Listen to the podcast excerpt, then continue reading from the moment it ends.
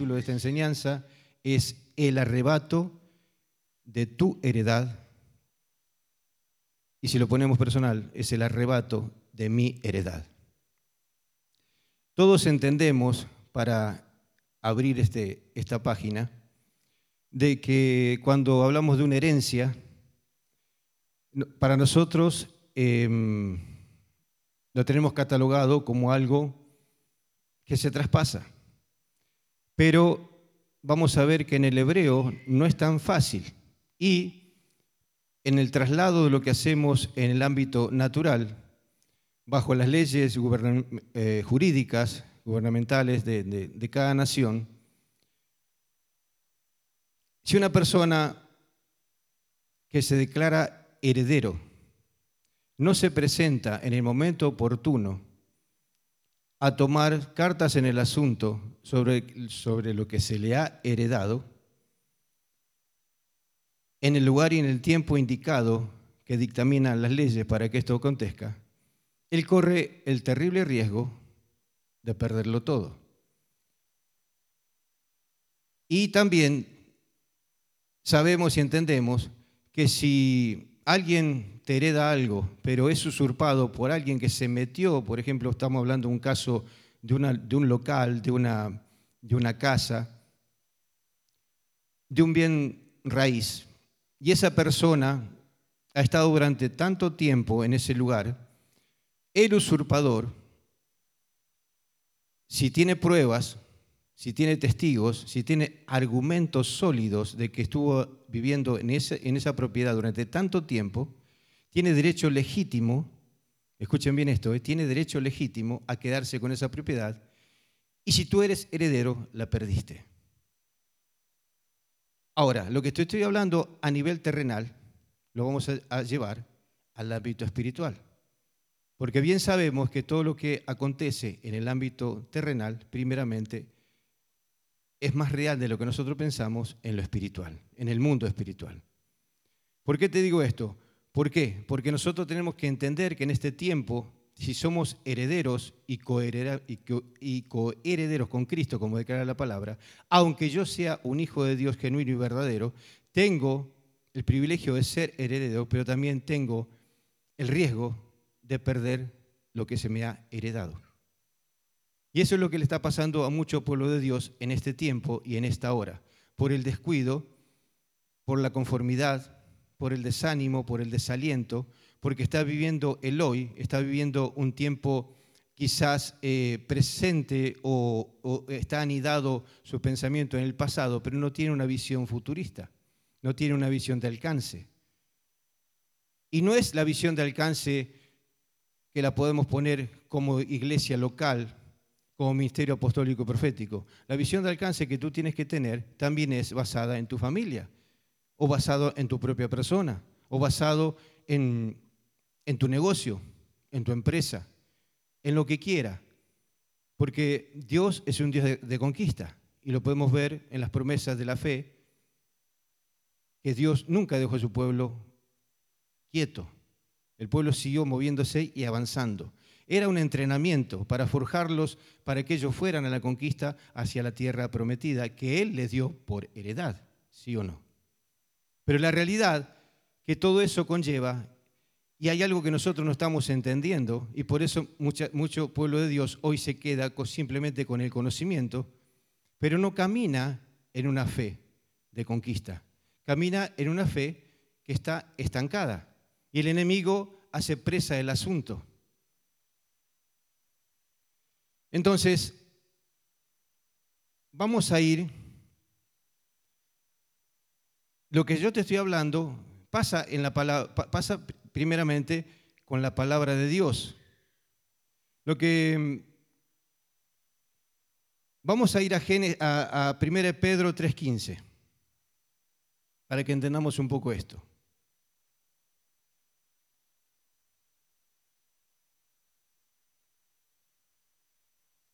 Dice, si no santificad a Dios el Señor en vuestros corazones y estad siempre preparados para presentar defensa con mansedumbre y reverencia ante todo el que es el que os demande razón de la esperanza que hay en vosotros. ¿Cuál es la razón de nuestra esperanza? Lo que heredamos del Señor, nuestra salvación, ¿verdad? Y la recibimos por gracia. ¿Sí? Entonces, esto, esto conlleva, fíjense en cómo el enemigo ha actuado durante tanto tiempo y nosotros no nos dimos cuenta. En, el tiempo de antaño, cuando una persona hacía un trueque, hacía un negocio, hacía, eh, digamos, un, movimiento, no hacía falta una firma, no hacía falta eh, un código, no hacía falta tener una, una cuenta de banco, quizás la había, pero mucha gente no tenía cuenta de banco, pero sin embargo la palabra, la palabra y el sello era todo lo que se necesitaba. ¿Sí o no? Yo me acuerdo que eh, cuando mi, padre estaba en vida, él hablaba de eso y a pesar de que no conocía de Dios, para mí era de, de, admiración porque si él daba una palabra, aunque saliera perdiendo, él se plantaba en su palabra. Y muchos le decían, ¿pero por qué? ¿Por qué lo hiciste? si al final de cuentas te tocó perder? Yo di mi palabra. Sin embargo, hoy, y eso a mí me quedó, caló en mi corazón, quedó guardado en mi corazón, y, pero hoy vemos, con el transcurso de los años, de que la palabra no, tiene peso. Hoy si vas a comprar una propiedad, te dan un, parece un libro de de páginas que tenés que firmar y sellos y, la primera letra y la segunda letra y te cansas de firmar. ¿Por qué? Porque la palabra ya no, tiene peso. Porque el enemigo ha, roto el esquema que viene de parte de Dios y aún a nosotros como hijos de Dios. Por eso dice la palabra que tú sí sea sí y que tú no sea no. Pero ¿cuánto nosotros como hijos de Dios decimos que sí y después no? Prometemos algo y después no lo cumplimos. ¿A cuánto le ha pasado?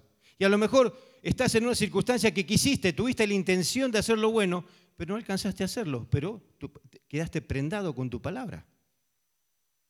¿Mm? Y a todos nos pasa. Es difícil caminar cuando tú dices sí, tienes que estar seguro de lo que estás diciendo pero el, punto es focal de esto, es que cuando tú eh, llegas a un punto en el cual estás perdiendo, ya retrocedes.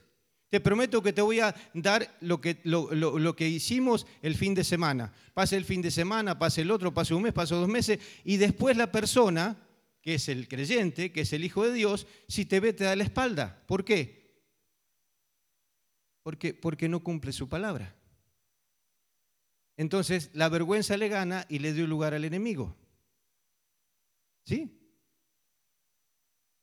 Entonces, ¿es fácil que el, enemigo te robe? ¿O es difícil?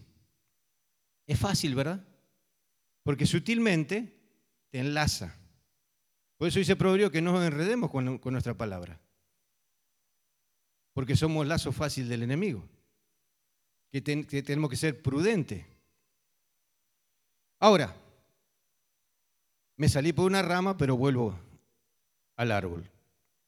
Entonces, cuando eh, estamos hablando de, la heredad, ¿sí? Si nosotros en el ámbito espiritual, nosotros como hijos de Dios, no como cristianos, ¿eh? porque acuérdense que Jesús fue tentado en el pináculo más alto del, templo y, y, el diablo le dijo, se le presentó su adversario, el diablo, le dijo, si tú eres hijo de Dios. No le dijo si era cristiano. ¿Mm? No le preguntó a qué iglesia iba. Dijo, si tú eres hijo de Dios. Entonces, el hijo de Dios, si no arrebata, si no se impone, si no tiene realmente la capacidad y la interesa por la fe y la esperanza que ya vimos en esta palabra, ¿Sí? Dice, ante todo el que os demande razón de la esperanza. ¿Qué hizo Satanás con Jesús? Le demandó razón, si tú eres hijo de Dios. Y dice, ¿y, qué, y, ¿y Jesús qué era? Era el mismo Dios. Dice, de la esperanza que hay en vosotros. ¿Nosotros a quién tenemos hoy? Al Espíritu Santo de la promesa. ¿Sí? Entonces tenemos el valor, tenemos el conocimiento, tenemos la fe que nos acredita, pero no perseveramos en eso. Y ese es el error más grave, porque el enemigo cuando estás en esa condición, consciente o inconscientemente, en el ámbito espiritual te está robando y tú no te das cuenta, y después eso aflora en lo material, en lo tangible, en lo cotidiano. Hay gente que viene y, pide oración, hay gente que dice quiero ser ministrado porque todo me sale mal, porque todo lo que hago me sale de la patada. Ahora, ¿por qué razón? Porque no, está condicionado y no está alineado a la palabra, a la verdad. Porque su, su vida deambula en un conocimiento vano, pero no ejerce su fe. Y su esperanza está puesta en sus actitudes y emociones y no en la palabra de Dios que tiene que cobrar vida para que esto acontezca. ¿Cuántos están entendiendo el asunto? Entonces, si eso en mí no aflora, si eso en mí no está latente, si eso en mí no cobra vida, yo soy presa fácil del enemigo. Y en este tiempo mucha gente está siendo presa fácil del enemigo. Y por eso se está desahuciando, por eso se está desesperando, por eso entra en ansiedad, por eso están en pleito, están en, un pensamiento disoluto. Te dice que sí, pero es no. Tienen un, argumento, tienen una justificación, pero no tienen la palabra en su corazón. Y bien digo en su corazón, porque si estuviera en su corazón, ¿qué dice la palabra? Que el corazón mana la vida. ¿Y la vida qué es? El verbo. ¿Sí me entienden? Parece un poquito complicado, pero es la realidad porque todo nace ahí y todo se gesta ahí y todo da a luz desde aquí. Porque por la abundancia del corazón habla la boca. Entonces, nosotros tenemos una esperanza. Entonces, aunque sea, pero aunque seamos dueños, y Dios dice que yo soy heredero, si yo no entro en este tiempo que la iglesia necesita más que nunca confrontar la hueste de las, de las regiones celestes de maldad, si nosotros no estamos siendo incisivos en eso, y te estoy hablando de entrar en una guerra espiritual, donde nosotros tenemos que invadir y no esperar que nos, que nos abofeteen, que nos cacheteen, como siempre sucede, para que nosotros reaccionemos, es como jugar al fútbol y decir, bueno, yo tengo un buen equipo, pero voy perdiendo 3 a 0. Me doy cuenta que tengo que reaccionar cuando ya, tengo 3 P para adentro. Y si el otro equipo es mejor que el que tengo yo, o es igual al que tengo yo, voy a transpirar la gota gorda, pero no lo voy a superar. Quizás puedo llegar a sacar un empate. Para que me entiendan a lo que a lo que le gusta el fútbol. Y es lo más práctico, ¿no? Se va a esforzar cuando ve que está perdiendo, pero ¿por qué tengo que esperar yo a perder para, que, para, para, para provocarme a mí mismo y decirle, Dios, ayúdame? Cuando Dios, ya nos dio todas las herramientas. Cuando nosotros estamos abastecidos y enriquecidos por las cosas del reino. Porque fuimos hechos herederos y coherederos juntamente con Cristo.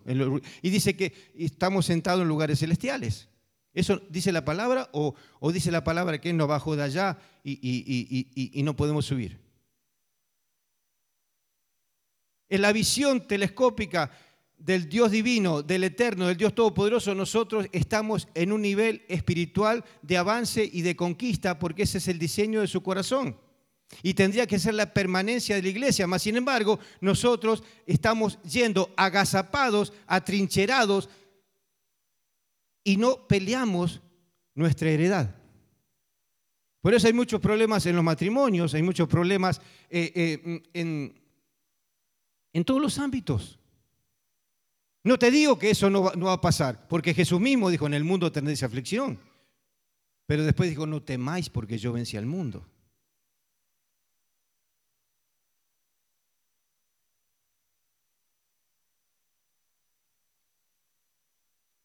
Entonces, si nosotros no reaccionamos en este tiempo, aunque lo tenemos todo, nos podemos quedar sin nada.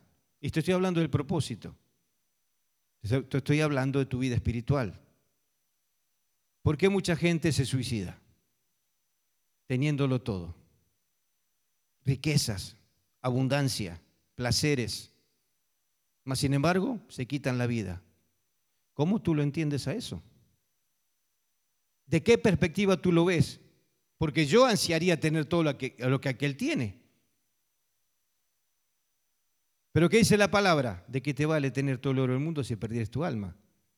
Ahí está entrando, te te está cayendo el 20. Entonces nosotros forjamos un futuro que es incierto porque no hacemos en nuestra capacidad humana, pero no forjamos una vida de herencia espiritual donde nosotros nos proyectamos y llevamos a nuestra familia y llevamos a nuestras generaciones. Nosotros pensamos en una mente finita en lo que voy a comer mañana. Pero no procuramos y no miramos más allá, porque estamos conformados, estamos asentados. Y ya no caminamos, simplemente escuchamos. Y de oídas, de oídas, de oídas, solamente estamos escuchando. Y fíjate que digo de oída y después digo estamos escuchando, porque realmente no estamos oyendo. El pastor el otro día eh, estuvo hablando de eso. ¿Sí? Yo te puedo escuchar mientras estoy aquí, hay una persona y me está hablando. Yo la puedo escuchar, pero después digo, ¿qué me dijiste? ¿Cómo voy a preguntar qué me dijiste si yo lo estuve escuchando? Es porque no la oí. Entonces hay un doble sentido, hay, una doble connotación en eso. Entonces, por eso en la oración que hice, que se han abierto nuestros ojos y oídos espirituales. Porque cuando te viene una palabra en el espíritu, tú eres provocado y activado. Y esa palabra no se te olvida si es del Espíritu. ¿No te ha pasado? Te queda grabada. Y aún después de un tiempo, el Señor, como, como mete su mano en los códigos de tu genética, te hace recordar. Y si no, comprólo por tú mismo. Eso es fehaciente a tu búsqueda, a tu entrega.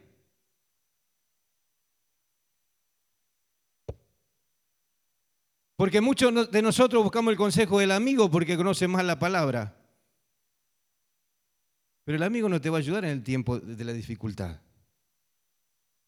Te puede dar el consejo, pero no te va a sacar del consejo. No te va a sacar de tu aflicción. Porque el hacedor de toda la gloria es nuestro Dios. Entonces nosotros estamos acostumbrados a prevalecer y depender de lo que estoy mirando naturalmente. Pero para esto yo tengo que estar inmerso en lo sobrenatural, en el diseño divino por el cual yo fui llamado y estoy siendo proyectado hacia allá. Más allá de una visión, más allá de una planificación como iglesia. Yo te estoy hablando a nivel personal. Porque va a llegar el tiempo que vas a querer acudir a los pastores y ellos van a tener toda la mejor intención, pero quizás no te van a poder ayudar. Van a querer recurrir a otros y no van a estar. Porque hermano, déjame decirte que viene tiempo de aflicción. Y nosotros todavía tenemos, lo tenemos todo en vasos llenos. Yo estaba analizando esto, estaba meditando en el largo plazo que me dio el pastor para preparar la palabra. Pero Dios, Dios, habla así de rápido.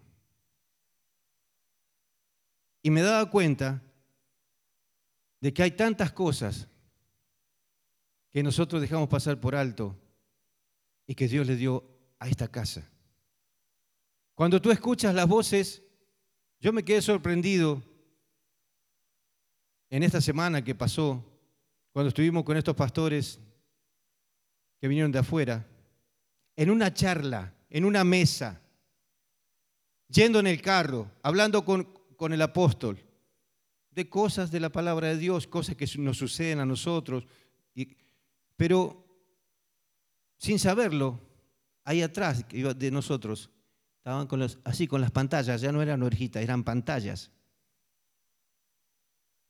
que estaban escuchando todo lo que nosotros hablábamos. Nos sentamos en un lugar para desayunar y para mi sorpresa, y creo que también para la sorpresa del siervo, dijeron, todo lo que nosotros durante tanto tiempo habíamos preguntado y no recibimos respuesta, aún de profetas que decían serlo y no lo son. Eso fueron palabras de ellos, no de nosotros. dice, en este poquito tiempo, dice, muchas de las preguntas que nosotros teníamos fueron contestadas, fueron confirmadas. Entonces, ¿tenemos riqueza en la casa o no tenemos? No porque estaba yo, sino por lo que Dios está haciendo y está permitiendo que nosotros tengamos en nuestras manos. Yo meditaba en todo eso y digo, Señor, qué necio, qué torpe, Qué insensatos somos de no darnos cuenta y tomar todas las cosas a la ligera muchas veces. De no darle el valor debido, de no pararnos y decir, esto es lo que me dio Dios, bueno, por esto me la juego. Por Dios. Pero es tan fácil dejar de congregarnos. Es tan fácil que me adormezca en tiempo de frío para no venir a hacer una oración. Es tan fácil dejar el entorno de lo que el Señor prepara para meterme en un entorno de contentamiento y paz, entre comillas, que me dura como un cerillo prendido.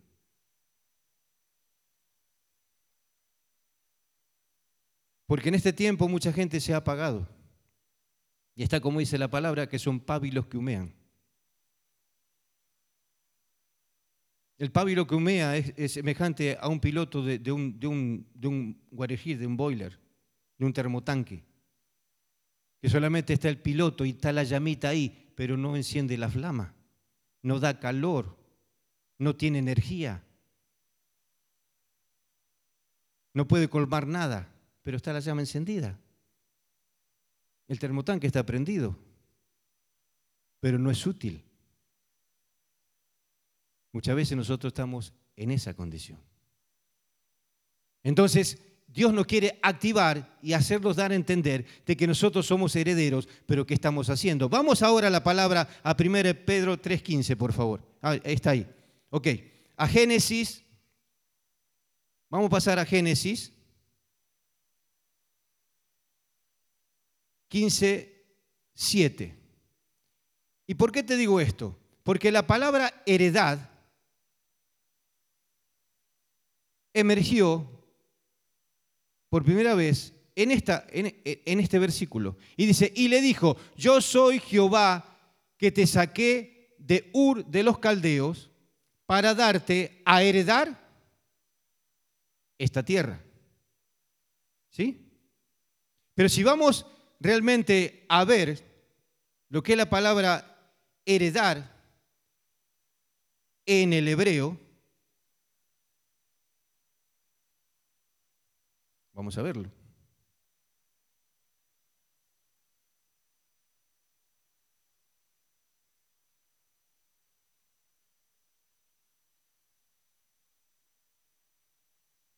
La palabra heredar en el hebreo tiene dos connotaciones. Porque les dio a heredar la tierra, pero la connotación que tiene es que le dio a heredar la tierra y la tierra está ocupada. Primero.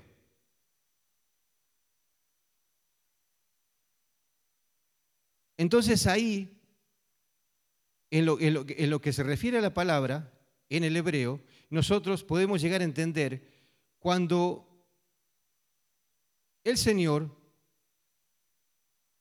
le da a cada tribu su porción.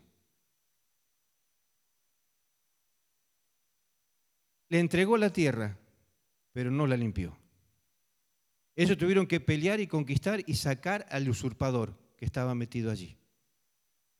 Ellos tuvieron que ir y hacer hincapié en lo que Dios le dijo que le pertenecía. Esto pasa en nuestras vidas cuando el, enemigo tiene derecho legal en muchas áreas que nosotros no le rendimos a Dios. Entonces el usurpador dice, yo tengo derechos, yo de aquí no me muevo. Entonces uno abruptamente tiene que sofocarlo, tiene que atarlo. Dice la palabra de Dios que no se puede saquear la casa del hombre fuerte si primero no es atado, ¿verdad? Entonces habla de que nosotros tenemos que ser activos, tenemos que ser incisivos, tenemos que ser punzantes y, tenemos que estar no ociosos y no esperanzados en la palabra, pero que la palabra no se active en nosotros. La palabra de la Biblia tiene y está llena de promesas, de fe y esperanza. Pero el enemigo lo que quiere es cautivarte para que tú no alcances la promesa, opacar tu fe y arruinar tu esperanza. Entonces entramos en una desesperanza. Entramos en una frustración, en una desilusión. Dios me dijo, pero no pasa nada. Ahora, ¿Dios tiene la culpa de que no pase nada? Si seguimos leyendo en Génesis, vamos a seguir un poquito más. Y yo te voy a decir, ahí, ahí te vas a dar cuenta. Dice, y, él respondió, Señor Jehová, ¿en qué conoceré que la he de heredar? Y le dijo, tráeme una becerra de tres años y una cabra de tres años y un, carnero de tres años, una tórtola también y un palomino. Y tomó él todo esto y los partió por la mitad y puso cada mitad una enfrente de la otra, mas no partió las aves. Y descendían aves de rapiña sobre los cuerpos muertos y Abraham las ahuyentaba. Ahí está. Mas a la caída del sol sobrecogió el sueño a Abraham y aquí que él, eh, dice, el temor de una grande oscuridad cayó sobre él. O sea que lo abrumó, lo tapó. El otro versículo. Entonces Jehová dijo a Abraham, ten por cierto que tu descendencia morará en tierra ajena y será esclava allí y será oprimida 400 años. Primero le dice que le va a heredar la tierra y después le declara lo que va a pasar 400 años más allá. Entonces, ¿Dios sabía lo que iba a acontecer con su pueblo? ¿Dios sabía que su pueblo iba a sufrir? ¿Dios sabía que su pueblo iba a entrar en una agonía espiritual, emocional, física y mental? Claro que lo sabía. ¿Pero por qué? Porque sabía que su pueblo no iba a cumplir. Que su pueblo se iba a desvirtuar. ¿Pero era culpa de Dios? Si Él lo planificó, si Él lo proyectó, si Él lo diseñó, si Él le dio los códigos, le dio las claves, Como decía el pastor en Deuteronomio 28, 1 y 2, si, si tú obedecieres al mandato que yo te prescribo hoy, la palabra es presente, no fue pasado ni es futuro, es hoy. Tú me puedes decir que está en los principios del libro del Pentateuco, tú me puedes decir de que realmente esto eh, fue, como dicen muchos, bueno, pero es el Antiguo Testamento, nosotros vivimos en la gracia. Momento, no te confundas. Yo fui heredero por gracia, pero la palabra sigue vigente. Yo fui salvo por gracia, pero la palabra tiene vida. Y eso es lo que nos confunde a nosotros, que nosotros no le damos el, el, derecho genuino al poder de la palabra que emanamos de nuestra boca. Estaba viendo unos escritos de un tal Hipócrates, no hipócritas, Hipócrates, que era un, que era un, que era un filósofo. Y él, juntamente con muchos de los de su época, que eran gente avanzada, él descubrió el poder de la palabra para sanar a la gente. Las vibraciones de tu voz. Y cuando uno lo ejecutaba con convicción, podía llegar a liberar a una persona. Pero no hablaban de la palabra de Dios. Hoy tenemos la palabra, tenemos el verbo. Por eso Jesús dijo, escrito está. Y él manifestó la palabra.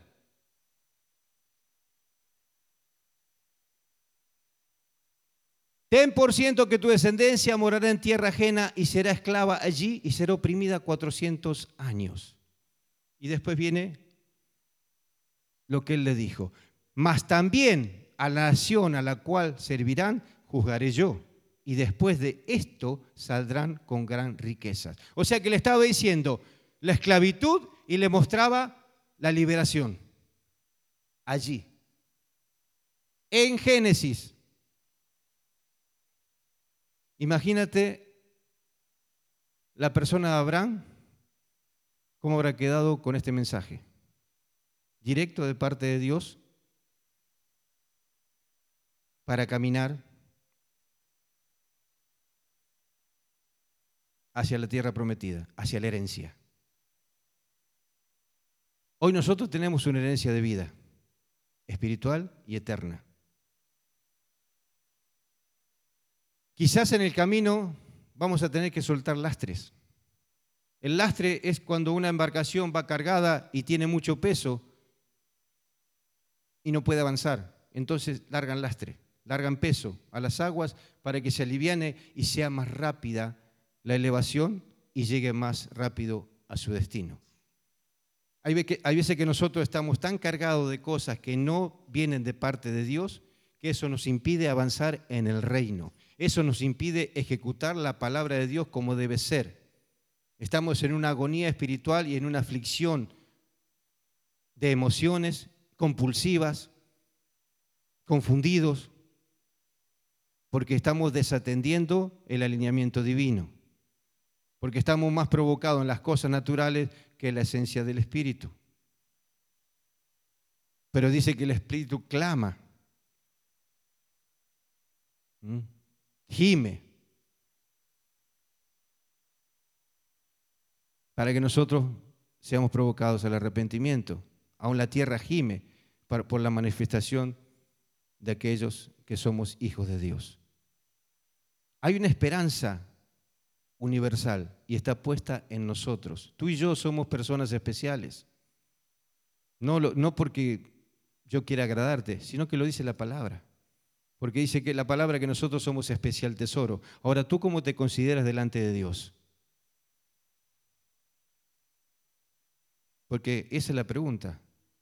¿Soy una persona ni fu ni fa? Fisti como dicen algunos. ¿Mm? Chimichanga. ¿Mm? Cusí, cusí, dijo el italiano, más o menos. O soy entero en Dios. O me manifiesto realmente eh, como un hijo de Dios y me presento como un hijo de Dios. Camino como un hijo de Dios verdadero. No, no por, por ser, como decimos en Argentina, un fanfarrón. ¿Mm? Porque el fanfarrón es aquel que, que se jacta y, camina pesado y, te sobra, eh, eh, cuando dice, eh, cuando, vos vas yo ya vine, cuando vos caminás yo ya te espero sentado, y yo ya me las sé todas. ¿No te encontraste con esas personas? Mas sin embargo, caen en un hueco y no se levantan más. En el hueco de la soberbia, del orgullo, de la arrogancia, de la intemperancia, porque caminan en su ego, pero tú y yo no fuimos mm, mm, eh, llamados al reino para caminar en esa actitud. Por eso dice Jesús, sé manso y humilde de corazón. Y cuando leímos la palabra, en 1 Pedro 3.15 dice, con mansedumbre defender. No, quiere decir que te vas a agarrar y vas a boxear a la persona. Yo veo personas que empiezan a hablar de la palabra de Dios y se quieren agarrar de los ganchos. Dime y te diré, confabulan. Eh, ¿cómo, te, ¿cómo, te, puedo decir? Eh, parece una política la palabra. Parece, parece el demócrata con el republicano. No se pueden ver. ¿A eso nos llamó Dios? ¿A dividir? ¿A discrepar?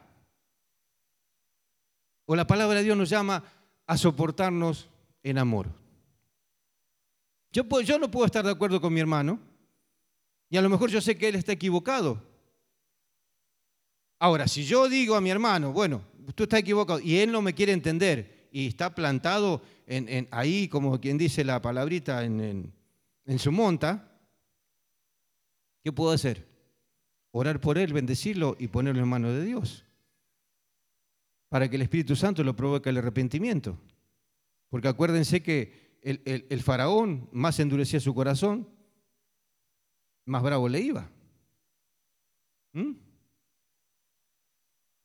Y por esa circunstancia, Dios le quitó todo y se lo dio a su pueblo, por heredad. Ahora, el pueblo tuvo todo. Fíjense, fíjense la, a ver cómo te podría decir, la ignominia de esto, la, falacia de, esto. Un pueblo que surge de la esclavitud, como vemos en la palabra, y que camina durante 400 años eh, en esclavitud, es libertado, eh, vio las proezas de Dios, vio cómo se abrió el Jordán, cómo pasaron en seco, cómo los carros de Faraón eh, perecieron en las aguas, les saqueó todo lo que tenían y esa generación murió en el desierto. Tenían riquezas, Dice que lo desalojó el Señor.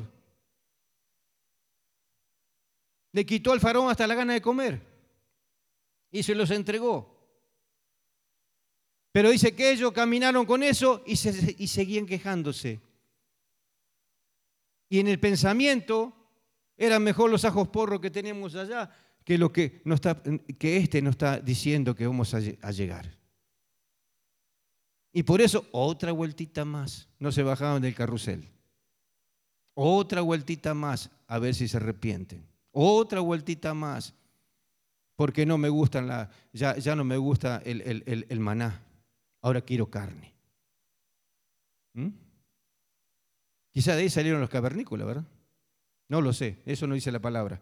Pero estamos viendo que si queremos ser herederos, tenemos que tener una conducta y no ser erráticos con Dios. Porque ahí es donde el enemigo nos gana el mandado. Ahí es donde el enemigo se jacta de nosotros y tiene derecho legal a... Fíjense, no, vamos a ir a la palabra, pero dice que en Ezequiel, dice que iba delante de la presencia al altar de Dios y el, el fulano estaba, dice que a un lado estaba un ángel y al lado de él, ¿quién estaba? el acusador de los hermanos. Ahí la misma presencia, queriendo ejecutarlo, pidiendo razones y cuenta del asunto. ¿Tú crees que eso es verdad o es mentira? ¿Tú crees que por tu accionar en cosas injustas delante de Dios, el adversario no se mueve? ¿Se queda quieto? ¿O manda a sus secuaces para hacértela más de cuadritos? Nosotros dice que estamos ante una manifestación de nueve testigos espirituales, ¿sí o no? Y eso a mí me, me, dejó pensando, porque a veces nosotros inconscientemente actuamos de una manera que me vale, como dicen muchos. Ah, mañana rendiré cuenta. Hmm. Cuidado, porque ese mañana puede ser no cuando nos vayamos, sino mañana.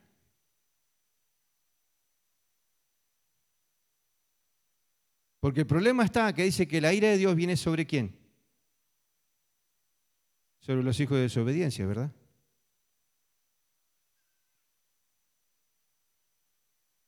Vamos a seguir un poquito más. Entonces, nosotros debemos pelear la batalla de la fe. Es pelear por lo que el enemigo nos quiere retener, para que nada de lo que nos fue confiado se pierda por falta de nuestra operación en el mundo espiritual. Por eso a mí me enardece un poquito cuando yo veo que el pastor quiere inquietar, quiere promover, quiere motivar, quiere ensalzar la cosa, quiere animarte, eh, quiere, quiere hacer lo imposible y nosotros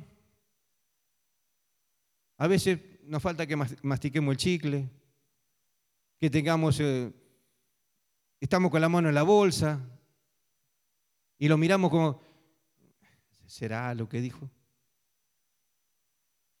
Y siempre buscamos un aliado. ¿Qué te parece? ¿Venimos o no venimos mañana?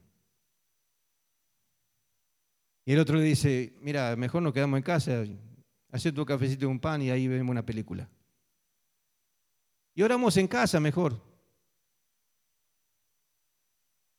¿No te ha pasado? A mí me han tentado así.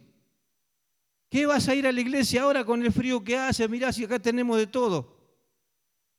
Y no crea que las carnes no, a veces quiere flaquear, ¿eh? Pero cuando tú dices, no, diablo, ahí te quedas, yo me voy. Hermano, ¿por qué me dice diablo? Ah, bueno, te estoy hablando. Aunque sí es usado por el diablo. ¿Mm? Y si vos te comes mandadito, te tragaste el cafecito, el pancito, quedaste bien satisfecho, acomodadito y te durmió el diablo. Y te perdiste la bendición. Ah, pero una vez más, o oh, por una vez que no vaya a la iglesia, yo no soy tan religioso. Yo conozco la palabra. ¿Por qué me quieren imponer? ¿Por qué quieren exasperarme a mí? Si vengo del trabajo, me justifico. Me quiero tanto. Pero después cuando estoy con una dolencia, ay Dios. Ay Dios. Señor, ¿por qué me pasa esto? Y si nosotros mismos nos condicionamos, hermano, nosotros mismos nos ponemos el palo en la rueda. Nosotros mismos abrimos el orificio y después somos tan tontos que caemos en el, hueco. Porque nosotros mismos preparamos la trampa. Le dejamos al diablo que nos use para hacernos caer en, nuestra propia en nuestras propias tentaciones y concupiscencias. Ay Señor, pero me gusta tanto.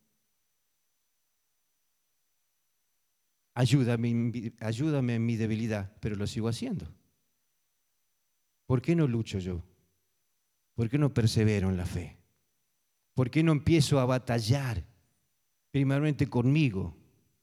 ¿Sabe que yo escuché el otro día a alguien que dijo que cada uno de nosotros está librando una batalla en su ser interior con, con sus propios enemigos? Con sus propios diablos, en una palabra. Y si vamos a la palabra ahora, yo te voy a mostrar cómo es Jesús, cómo Jesús, impartiendo la palabra, dando vida, echando fuera a los demonios, aún eso, lo vamos a ver, que eso pasó en la sinagoga, donde estaban los fariseos, los maestros de la ley, los grandes escribas. Y dice que él ahí estaba echando fuera demonios. Ahora, ¿por qué la resultante de eso? Porque ellos conocían la palabra, pero no peleaban contra Satanás. No le hacían frente en la guerra cósmica que nosotros tenemos. Pero nosotros fuimos llamados como iglesia a ser punta de lanzas, a ir hacia adelante, a la conquista, a arrebatar, a romper, a quebrantar, a, abrir brecha y conquistar. Yo te pregunto, ¿tú crees que las misiones que el pastor hace, que el, mover profético, de los, que los actos proféticos de esta casa son verdad o son una fábula? Te lo dejo, no me contestes. Porque es parte del show, es parte de lo que Dios nos ha dado, es parte de la revolución que hay en el ámbito espiritual y que a nosotros el Señor le ha placido entregarnos. Por eso el Señor está poniendo dones, está activando el ministerio profético. Hay mucha gente que está viendo, que se está, como quien dice, entrando o adentrando en las cosas de Dios, que están siendo sorprendidos. Ahora, ¿será porque ¿Están ilusionados con tener un ministerio? ¿O el don es, el, don es genuino?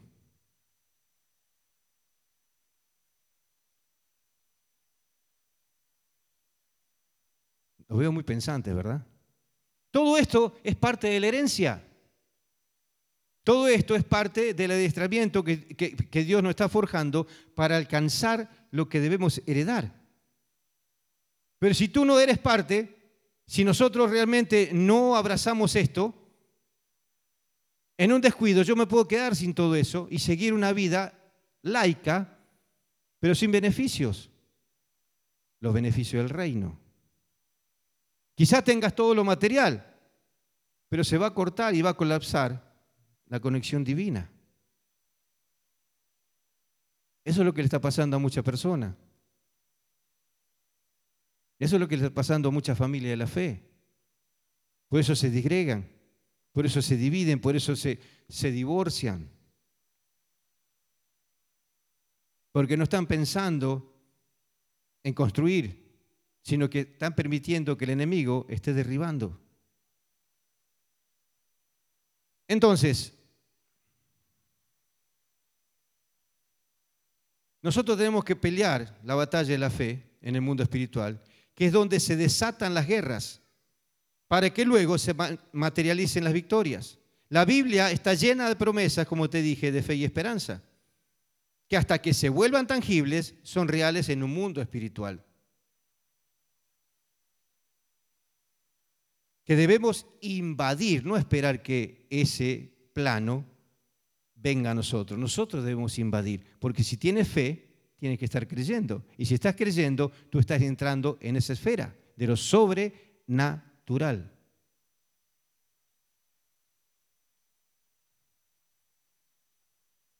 Ahora, ¿cómo lo podemos hacer? Impregnados de su presencia con la energema que viene de lo alto. ¿Y cómo se come? ¿Qué es energema? Es lo que está pasando en esta casa. Es el regalo de Dios para esta casa. Y la palabra energema significa efecto poderoso, operaciones del Padre, lo obrado, lo que activa y produce energía. Esto es lo que acontece en esta casa, el energema de Dios, el poder de lo alto o el poder del cuarto día. Y esta palabra, energema, viene del griego. Dice efecto poderoso.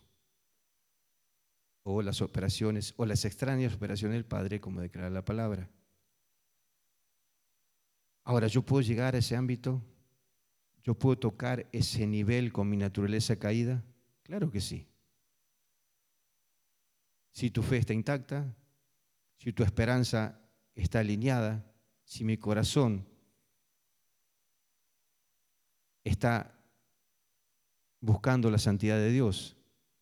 Soy imperfecto, somos imperfectos, pero Dios nos ve perfecto a través de su Espíritu Santo y Dios puede hacer la obra redentora. Por eso, ¿saben, ¿saben una cosa, eh, mis hermanos, pueblo de Dios? Hoy me tocó estar con alguien, tuve que ir a cambiar una estufa a un lugar donde, donde gente venía a esta iglesia y me encuentro con un muchacho y empezamos a hablar de los animalitos, porque como mi perro me sigue a todos lados, se metió él primero y como Pancho por su casa. Entonces entramos a hablar y todo lo demás. Y él lo conoce. Y el Señor me lleva a tiempos atrás a darle testimonio de una gatita que yo tenía. Pero yo digo, ¿por qué le tengo que hablar de esto? Y el Señor me dijo, para que sea activada su fe. Porque Él todavía es mi hijo.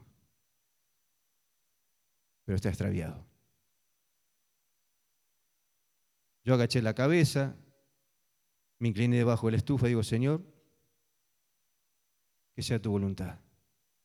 Empiezo a dar el testimonio, del Salmo 24.1, que dice, mía la tierra y su plenitud, el mundo y todo lo que en él habita, lo que Dios me habló, donde, donde esa gatita estaba muerta, me levantaba abierta así, eh, había perdido dos gatitos, estaba podrida.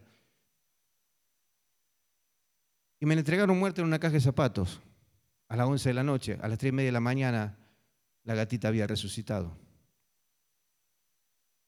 Y yo daba gloria a Dios y lloraba arrodillado y la gatita lamiendo mi mano. Entonces son obras de la fe que imparten fe, que dan testimonio de vida. Y esta persona, este joven, quedó así parado, me decía, wow, ¿eso hizo Dios? Digo, sí, y yo lo viví. Pero es muy difícil para aquel que no pasa por eso creerlo. Entonces, yo te voy a decir algo. No esperes a escuchar testimonios de los demás, a que tu vida sea un testimonio.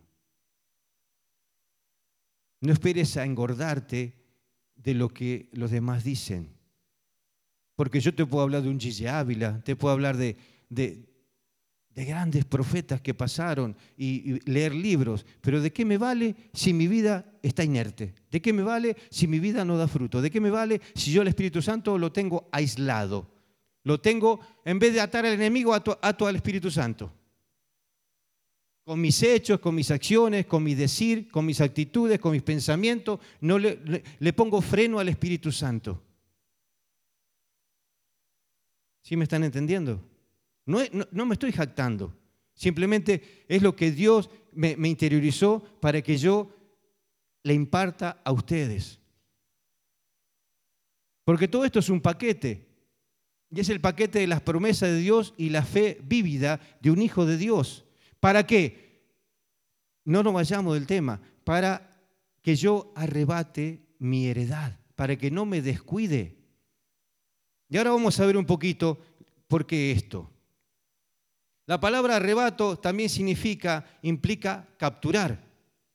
Es, si, si alguien tiene lo que tú posees, tienes que capturarlo, limitarlo, encerrarlo, atarlo. Vamos a Marcos 3:27. Y ya te dije ese versículo. Dice, ninguno puede entrar en la casa de un hombre fuerte y saquear sus bienes si antes no le ata y entonces podrá saquear su casa. Ahora, ¿esto lo vas a hacer pidiendo permiso? Esto, esto le, vas a decir, eh, eh, si vos querés yo entro. No, esto es algo, un acto violento, un, acto de arrojo, un, acto inexpresivo, pero a la vez compulsivo.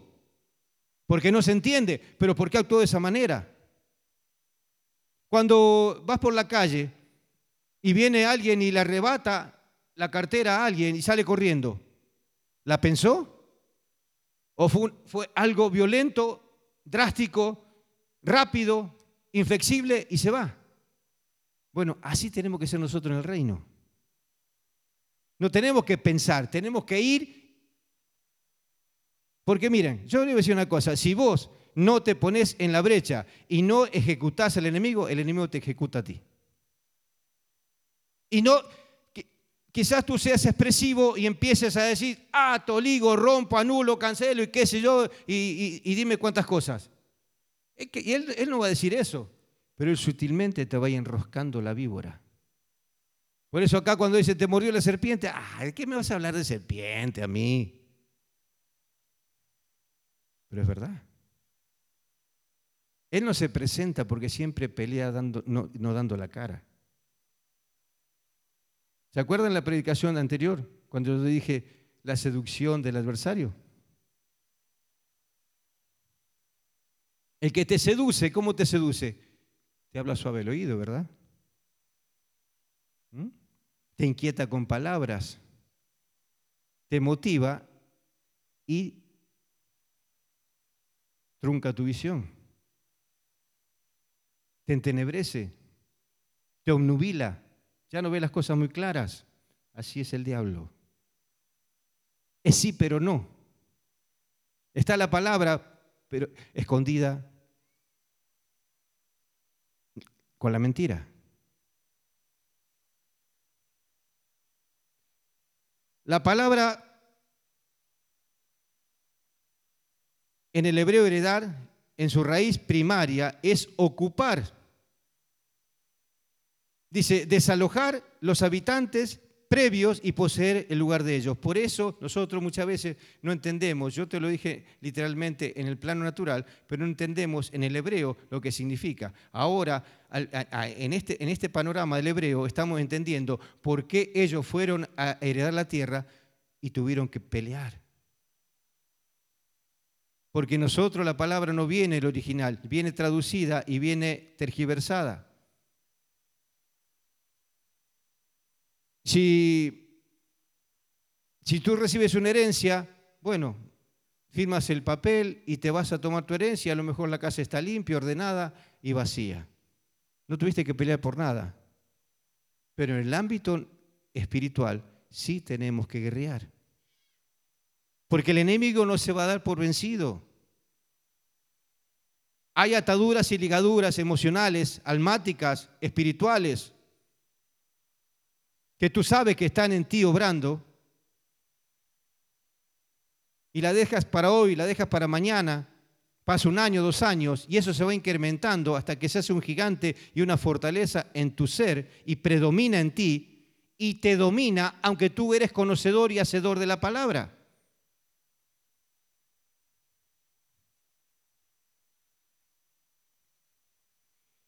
También expulsar para recuperar la paz y recibir la herencia de la adoración. Por eso hay mucha gente que no puede adorar con libertad, porque está atada emocionalmente o espiritualmente y no se está dando cuenta. Y es inexpresiva.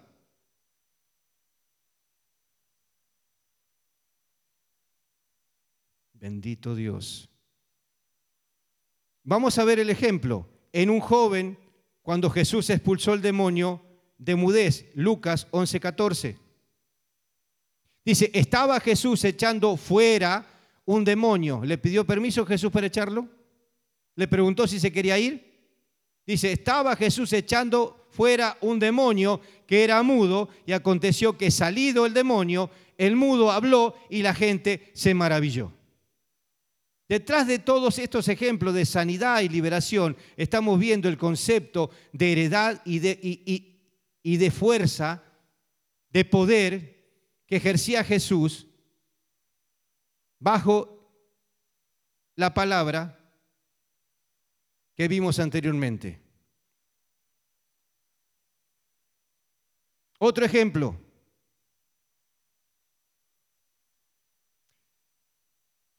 Para heredar la salud, vamos a Mateo 8, 16. Y cuando llegó la noche trajeron a él muchos endemoniados y con la palabra, y con la palabra echó fuera a los demonios y sanó a todos los enfermos. Entonces, pueblo de Dios, ¿por qué nosotros enmudecemos y no decretamos y no nos aferramos a las promesas y a la fe, a la visión, a la conquista y no avanzamos? Tenemos como ejemplo en, la mayor expresión a nuestro Señor de la Gloria. Caminó entre los hombres y vimos su gracia dice, lleno de gracia y verdad. Juan 1.14. Pero eso no lo pongan. Dice, para heredar libertad, escuchen bien, ¿eh? En Marcos, vamos a ver otro ejemplo, Marcos 1.34.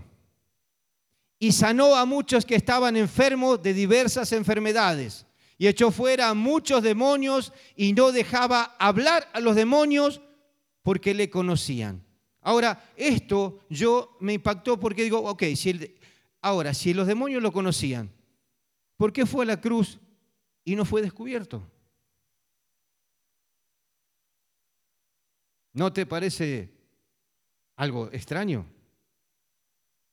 ¿No te parece que allí hay un misterio?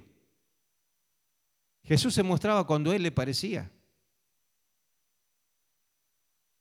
Jesús se manifestaba en el poder del Cristo glorificado cuando se necesitaba, pero él no, podía caminar antes de hacer lo que tenía que hacer. Aunque estaba en un cuerpo, él tenía que liberarse de ese cuerpo para estar en gloria. Y por eso tenía que cumplir el propósito. Pero dice la palabra que era 100% Dios. Y si los demonios lo conocían, era porque ellos fueron desterrados del paraíso, ¿verdad? ¿Y el verbo con quién estaba? Según el versículo primero de, Juan. Dice que el verbo era Dios. Dice, y sanó a muchos que estaban enfermos de diversas enfermedades y echó fuera a muchos demonios y no dejaban hablar. Él dice que no dejaba hablar a los demonios porque le conocían.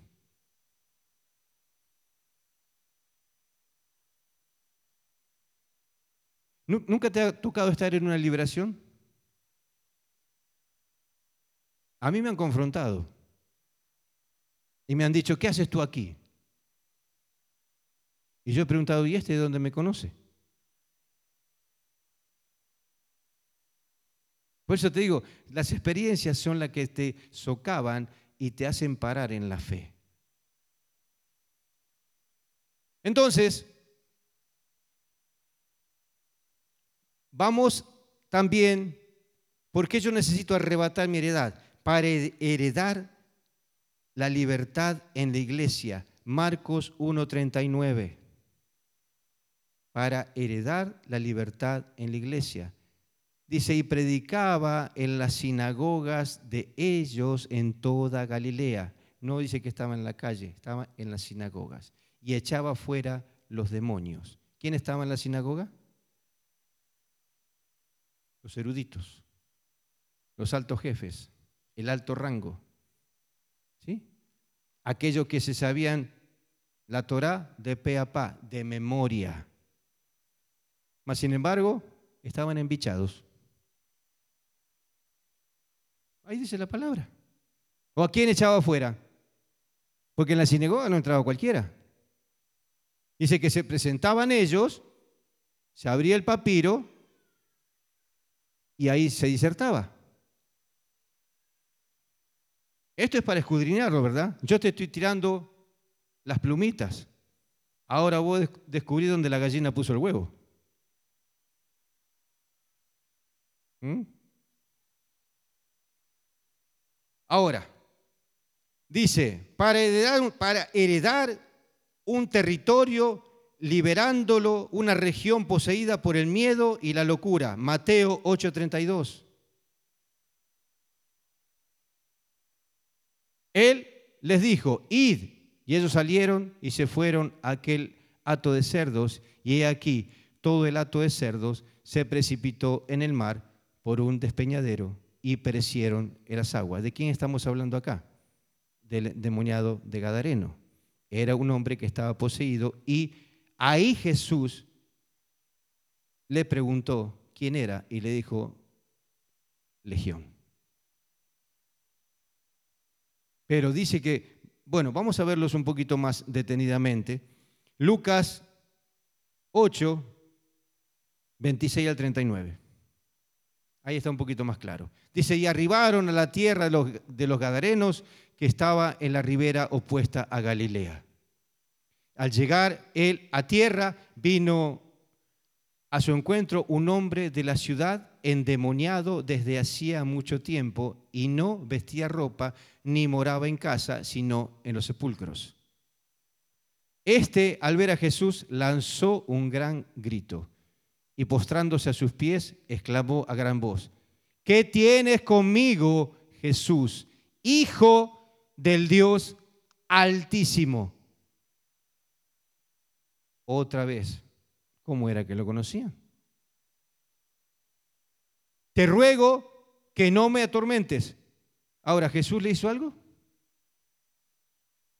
Fue, se bajó de la barca con, con una piedra, con la mano alzada, con un látigo, como hizo en, la sinagoga cuando, corrió a, a, los mercaderes? No, simplemente dice que él puso sus pies la autoridad, la esencia, la preeminencia, el energema de Dios. Y el diablo reconoció. Yo te voy a decir una cosa. Nosotros tenemos que estar preparados para esto, porque esto va a ser pan de cada día en la iglesia. Aún cuando vayas y tú abras las células y ya no la abriste, te vas a encontrar con gente así. Y si tú no estás preparado, te van a dar vuelta a la casa. ¿O no te ha pasado? ¿No te encontraste nunca con un panorama así? Que dijiste ah y se manifestó.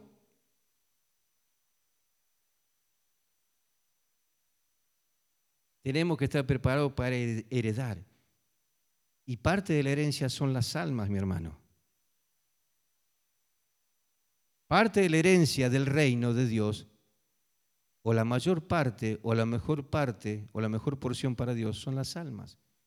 Porque para eso entregó a su Hijo. Para eso pagó el alto precio. No por una casa, no por un carro, no por un terreno, no por una finca, no por el, eh, por el dólar, por ti y por mí.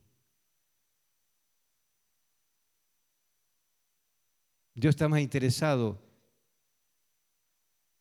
Por eso Él no quiere que nosotros perdamos, que sigamos el hilo de los acontecimientos, que estemos atentos a lo que pasa, pero ajenos a ello, no inmersos en lo que está sucediendo, que es muy diferente. También tenemos que arrebatar y heredar la libertad de escuchar la palabra, cosa que muchos ya no lo están haciendo. Vamos a Marcos 9:25. Y cuando Jesús vio que la multitud se agolpaba, reprendió al espíritu inmundo diciéndole, espíritu mudo y sordo, yo te mando, sal de él y no entres más en él.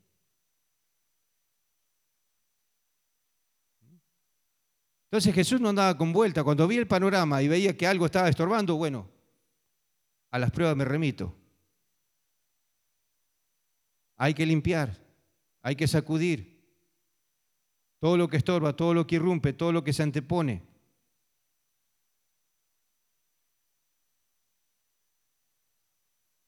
Para heredar hijos consagrados e involucrados en el propósito eterno. Marcos 7, 24 al 30.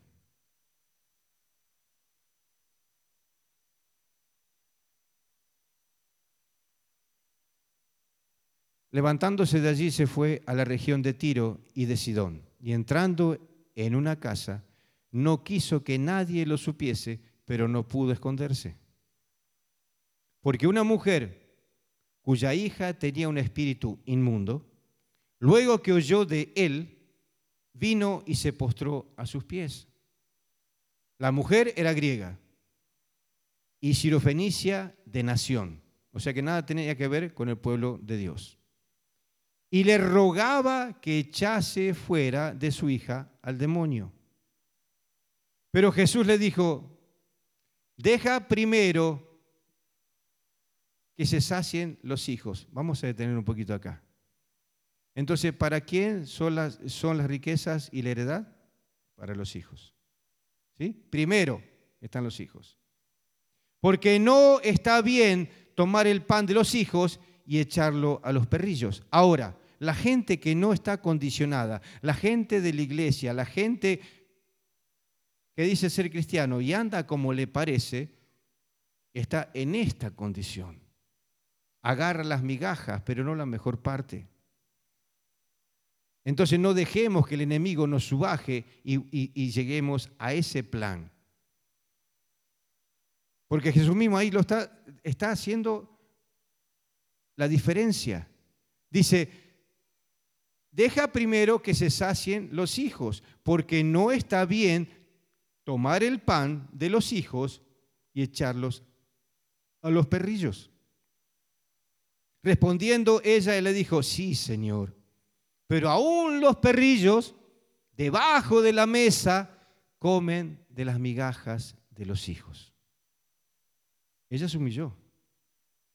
Como hay mucha gente que tiene que humillarse, pero la soberbia le gana. Hay mucha gente que Dios lo está provocando al arrepentimiento y endurece en su corazón. Hay mucha gente que Dios lo está llamando de una y otra manera y entorpece en su vida más grotescamente que antes porque no están entendiendo el amor inmenso que tiene el Padre para con nosotros. Porque Jesús mismo dijo, Padre, de lo que tú, de los que tú me has dado, ninguno de ellos yo he perdido. Entonces, ese es el problema que nosotros estamos teniendo en la iglesia. El enemigo nos está, dando las migajas y nosotros nos conformamos con eso, pero no, Dios no quiere que nosotros vivamos de migajas. Dios quiere que nosotros seamos una iglesia empoderada, una iglesia de avance, una iglesia de peso a nivel espiritual. Que unamos nuestra fe, nuestra esperanza al ejército de los cielos. Yo creo firmemente que aún mayores cosas de las que hemos visto van a acontecer porque la palabra declara que, mayores son las cosas eh, eh, eh, postreras, aunque las primeras. ¿Tú lo crees? Si lo creemos nosotros mismos tenemos que activarnos en fe, no esperar que el otro vaya para que yo camine por detrás. Porque yo de esa manera, en vez de ayudar, voy a hacer una carga, voy a hacer un impedimento. Y llegado, llegado eh, eh, eh, un largo trayecto, yo voy a quedar a la mitad de camino. Yo tengo que estar alineado y caminar en potencia con los que van en la cabeza. Yo tengo que acercarme, yo tengo, yo tengo que dejar adiestrar mi corazón conforme a la voluntad de Dios, para que yo pueda emerger, para que yo pueda cumplir el propósito, para que yo, yo tenga gozo y contentamiento lo que el enemigo te quiere robar, la paz, el gozo, la condición de una, de, una adoración genuina.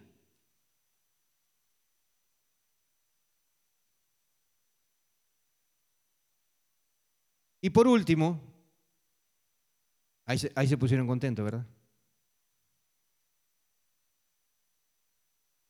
Dice, para heredar la liberación de ataduras almáticas, espirituales y emocionales. Marcos 16, 9.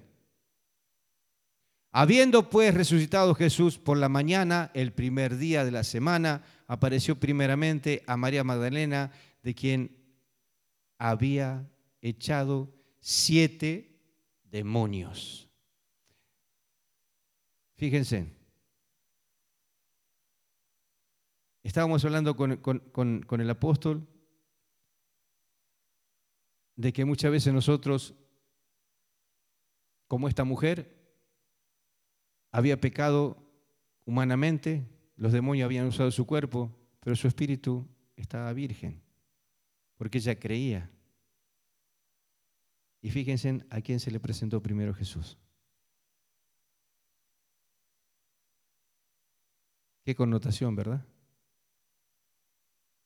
Cuán grande es el amor de Dios. Él no mira nuestros errores. Él no se fija en nuestras falencias. Le duele lo que nosotros hacemos.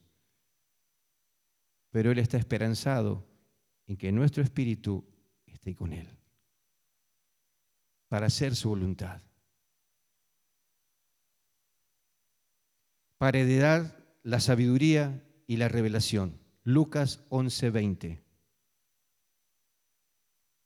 Mas si por el dedo de Dios hecho yo fuera los demonios, ciertamente el reino de Dios ha llegado a vosotros.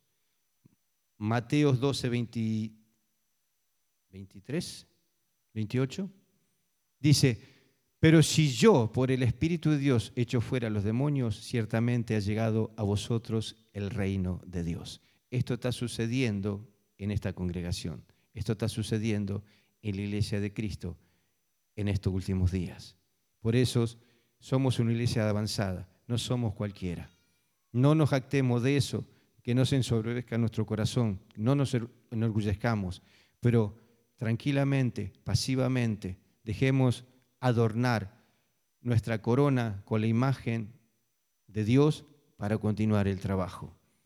Espero que esta enseñanza te haya nutrido y que el favor de Dios haga que tú perseveres y alcances todas las promesas y tu heredad no se frustre, sino que tú llegues completamente con tu ser, con tus seres queridos, con todas las cosas que Dios te favoreció que puedas planificar y seguir heredando, porque Dios tiene más para dar que nosotros para pedir. Dios te bendiga.